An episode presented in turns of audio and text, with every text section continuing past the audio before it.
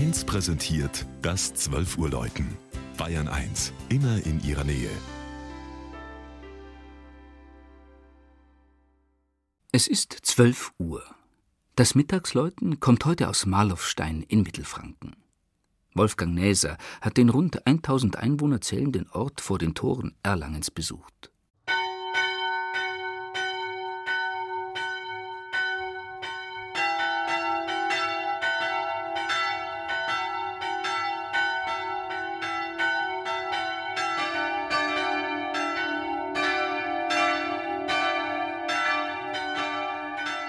Mit knapp 400 Metern ist die Marlowsteiner Höhe zwar die wohl niedrigste Passstraße in Bayern, dennoch bietet sich von dort ein fantastischer Ausblick.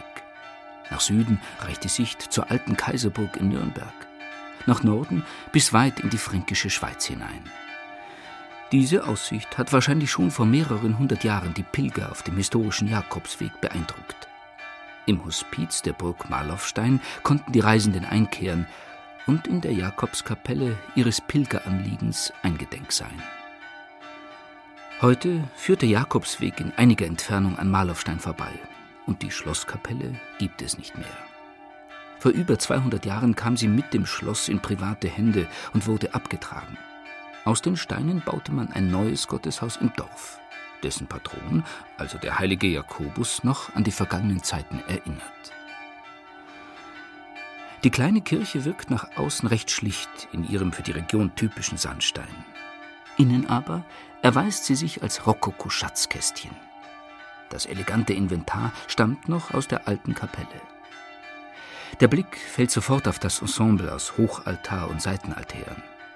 Der Namenspatron steht als holzgeschnitzte Figur zentral im Hochaltar.